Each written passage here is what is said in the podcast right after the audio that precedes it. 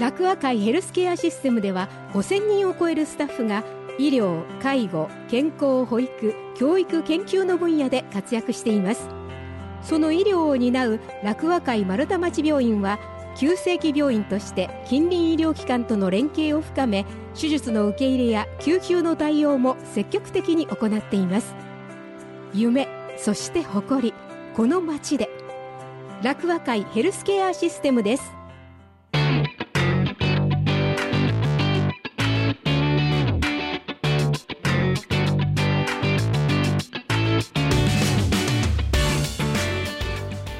リバーサイドウォークローカルミックス水曜日リバ犬のコーナー。月に一度は楽和会丸太町病院の方をゲストに迎えてお送りいたします楽和ラジオの時間です。ナビゲーターの佐賀幸子です。この時間は楽和会ヘルスケアシステムの協力でお送りいたします。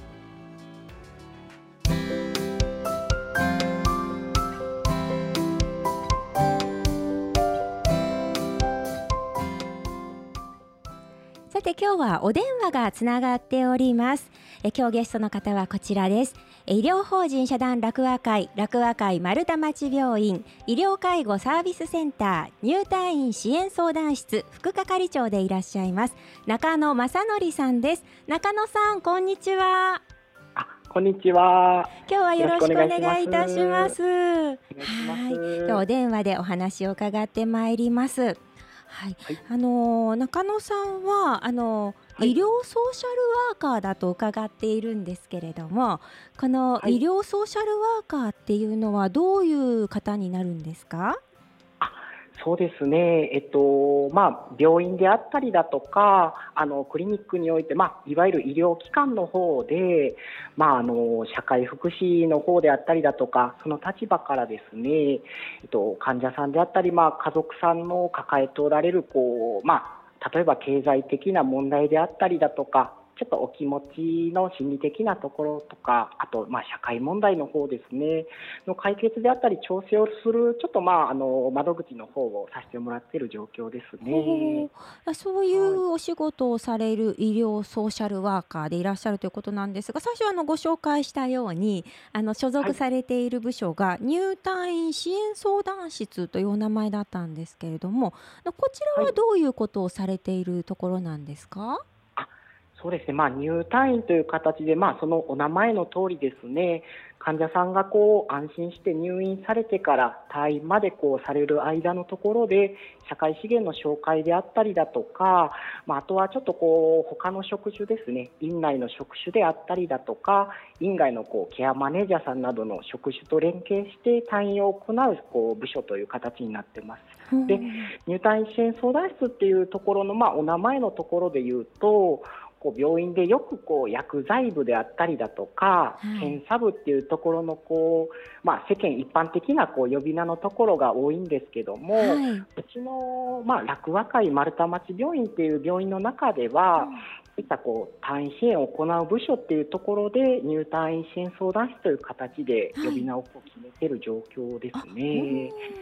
はい、はい、なのでこう他の医療機関とかであれば例えばこう医療相談室であったりだとか、はい、こう地域連携室っていうところがこう名称としてはあるんですけども、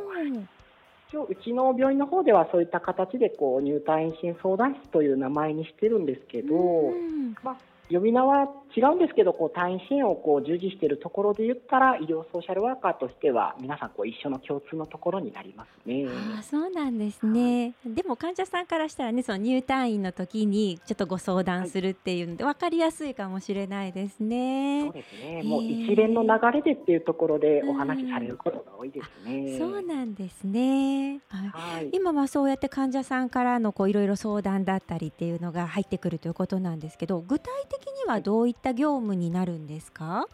あそうですね。あの先ほどちょっとお伝えしたところでいくと、まあ、いわゆるこう大きく分けると経済的な問題とあと心理的な問題あと社会問題っていうところの解決のところから、こうそこからこう社会復帰の促進というところもさせてもらっているところはあるんですけども。はいやっぱりこう中でも一番多いのが入院されてからこう自宅に帰られるときにやっぱりこう皆さんこう何らかの病気を抱えておられてあの入院前とこう同様の、ね、生活ができればいいところではあるんですけども、はい、なかなかちょっとこうそれが入院を機に自宅での生活が難しくなられた方とかもおられますので、まあ、その方にこう適した社会資源のご紹介であったりだとか状況によってはこう施設や他の病院へのこう転院のご相談というところの、まあ、退院に関わる支援、サポートっていうところが多くさせてもらってはいるところですね。あまあ、社会資源ってちょっと難しい言葉だなと思ったんですけど、それはどういうものになるんですか、えー、とそうですね例えば社会資源の中でいうとこう、介護保険っていう介護の制度であったりだとか。あとこう、ね、例えばこう大きな病気でこう障害の方をちょっと患われた方とかで、はい、あの障害のこう総合支援法とかっていう制度であったりだとかあとっとこう生活の経済面の困窮っていうところでいくと、はい。まあ、いわゆるこう生活保護っていう制度の方とかが主には対象に上がってきますね。なんかいつも私思うんですけどこういうあの支援があるとか、はい、あのこういう、まあ、ニュースになったりとかしますよね。こういうふうに制度が変わったよみたいな、はい、でもそういうのって自動的にこれがあなた当てはまりますよっていうふうになるんではなくてこうこちらから申請しないといけなかったりとかするんですかね？そうですね、やっぱりこう皆様がよくあの僕も退院支援で関わるときに、はい、やっぱりこう入院をしてみないとそういう介護保険の制度とかを知らなかったっていう方とかもやっぱり多くおられるのが実情でして、はいでやっぱりそういったサービスを使うとなれば自身でのこう申請の手続きっていうのは必要になってきますね。そうなんですね。いやそういうのがやっぱりあの普段もそういう知識もないですし、どうしたらいいのかわからないっていうのがあって、患者さんもねどうするのかなって思われてると思うんですけど、そういうのもあの中野さんやそういう医療ソーシャルワーカーの方々はあの相談に乗ってくださるっていうことなんですか？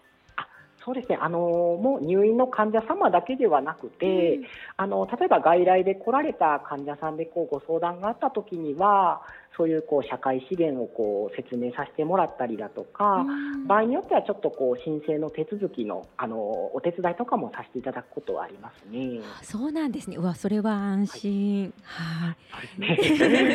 はい。まあであのね急にオペになられた方とかいろいろいらっしゃるかなと思うんですけれども、そういう時も、はいはい、あのえっ、ー、と何ですか？その後退院された後のこととかもご相談に乗っていただけるということなんですね。そうですね、まあ、例えばやっぱり自宅でこけてしまわれてこう骨折とかで入院された時とかに、はい、やっぱりこうオペが必要となってオペをされた方もおられるんですけども、はい、その際はやっぱりこう筋力が低下したりとかっていうのもあるので、例えばそういったこう福祉用具の手配ですね。あのベッドであったり歩行器のちょっと手配のご相談をさせてもらったりだとか、はい、はやっぱり日常もずっと家事とかをされてるけど家事ができないとなった時とかに、はい、よくこうニュースとかでも出てるかわかんないですけどヘルパーさんとかの調整であったりだとか、はい、まああとはちょっとその大元となるこう介護保険の申請の方ですね、をちょっとこう手続き進めていってご相談することもありますし。はい、あそうなんですね。いや本当に全然そういうのってあの普段私たちにはわからないっていうか、あまり知識がないことなので、そこで相談に乗ってもらえるっていうのはすごくありがたいですね。そうですね。そうなんですか。なるほど。はい。ただあの単身をするところでいくと、はい、もちろんこうね医療ソーシャルワーカーがこう一人でするわけではなくて、はい、まあちょっとこう中心となりながら先生であったりだとか、はい、あと看護師さんリハビリであったり。うんあの薬剤師さんとか管理栄養士の方とちょっとこう情報を共有させてもらってまあ、その今までの生活状況であったりだとか、はい、患者さん、家族さんのこうご意向っていうのをちょっと情報として一緒にあの意見をまとめさせてもらってそこで実際に何が必要なのかっていうのをこう他の職種からもあのご相談いただいて支援を進めることが多いですね。そうなんですね。じゃあちゃんと、はい、こう皆さんでこう連携を取っていただいて、はい、であの、はいまあ病状だったりとか、まあ、生活だったりとかっていうところもいろいろ兼ね合わせて考えて一緒になって考えてくださるっていうことなんですね。はい、そうですね。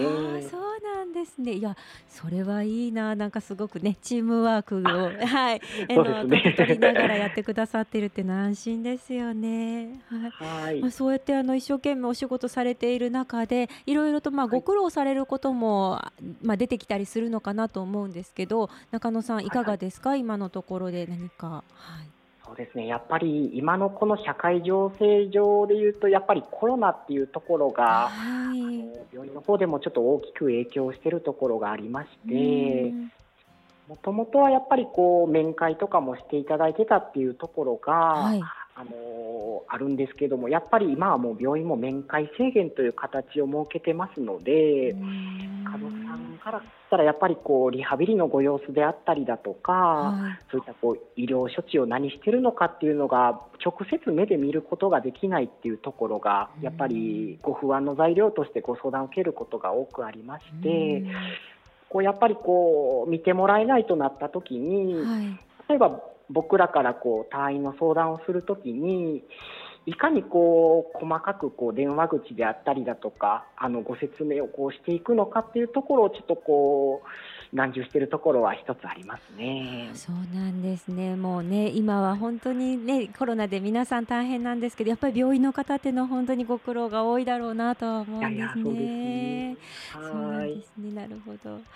今のその中野さんのお仕事なんですけれども、あの今伺っているといろいろその医療だけではなくて、まあ医療のことももちろんそうですし、社会のことだったりとか、いろいろこうあのいろんなことをご存知じゃないといけないのかなと思うんですけれども、あのどういったようなこう業務を行う上では知識が必要だと思われてますか？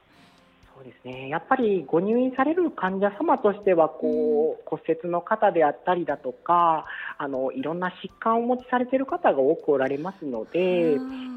その点でいくと僕らも一応事務という形で手続き上はなるんですけどもそういうこう医療用語であったりだとかその病名のこととかもやっぱりしっかり把握しておかないといけないところもありますしあとはやっぱりこう先ほどからお話ししている介護保険の制度であったりだとかあの障害施策、まあ、いわゆるこう権利擁護っていうあの最近ではこう青年後見人とかっていうのもちょっとニュースとして出てるんですけども、あはいはい。はい、そういった知識も今後はちょっと必要になってくるところはありますね。へえ、もうなんか多岐にわたっていろんなね、あの知識が必要なお仕事でいらっしゃるんですよね。そうですあ。そうなんですね。いやでもちょっとこの今ラジオを聞いていて、あ、どんなお仕事なんだろう、ちょっと興味があるなとか、これから若い方があのちょっと目指してみたいなって思われる方もあるかなと思うんですが、この医療ソーシャルワーカーにちょっとなってみたい、私も目指したいっていう方いらっしゃったら、どうすればなれるんでしょうかね？そうですね。主にはえっと国家資格の方なんですけども、はいえっと社会福祉士っていう資格か、はい。もしくはこう精神科の病院とかで勤めておられる方も医療ソーシャルワーカーにはなるんですけども、はい。そういった方々は精神保健福祉士っていう資格をあの必要とする形にはなりますね。でその資格取得にはこう卒業と同時に受験資格が得られる4年生の大学福祉系の大学に入学されるか、まあ、今では2年生のこう専門学校短大というところであの卒業後に2年以上の実務経験があればあのそういった資格取得っていうところを目指すところはありますね。そうなんですね。いやーね、はいあのねちょっと興味がある方はぜひ目指してみていただきたいですよね。そうですね。は。はいい。いや、まあ、いろいろお話をあの聞かせていただきましたが、最後に中野さんからあのラジオを聞いてくださっている皆さんに何か一言お願いできますか？はい、はい。やっぱり今、コロナということもあるんですけども、ちょっと今後、病院にどういった形でこう入院しないといけなくなるかであったりだとか、やっぱりご自身だけではなく、お身内の方もこうどうしても予期せぬ形で入院されることもあるかもしれないんですけども、まあ、その際は今日ちょっとせっかくお話の場をいただいたというところもあるんですけども、今日お話ししたように、多くのま病院さんの方とかでも医療ソーシャルワーカーが配置されているところがあのありますますので入院中にそういったご不安であったりだとかあのご相談事があればもう遠慮なくご相談いただければ対応させていただければと思いますので。力強いお言葉をいただきました。ありがとうございます。いやねあの今までこうちょっと入院するのにどうしたらいいのかなとかねあのちょっと不安に思っていらっしゃった方、もうぜひあのね医療ソーシャルワーカーの皆さんにであの丸太町病院ではこちらの、えー、入退院支援相談室がありますのであのお気軽にねご相談いただけたら中野さんとってもあのあの優しくお話聞いてくださる方なのでいいのかなと思います。まあ今日は話聞かせていただいてありがとうございました。はい、ありがとうございました。ありがとうございました。はいラクアラジオのお時間、えー、今日は医療福祉えごめんなさい医療法人社団は楽和会楽和会丸太町病院医療介護サービスセンター入退院支援相談室副係長の中野正則さんにお電話でお話を伺いましたこのお時間は楽和会ヘルスケアシステムの協力でお送りいたしました。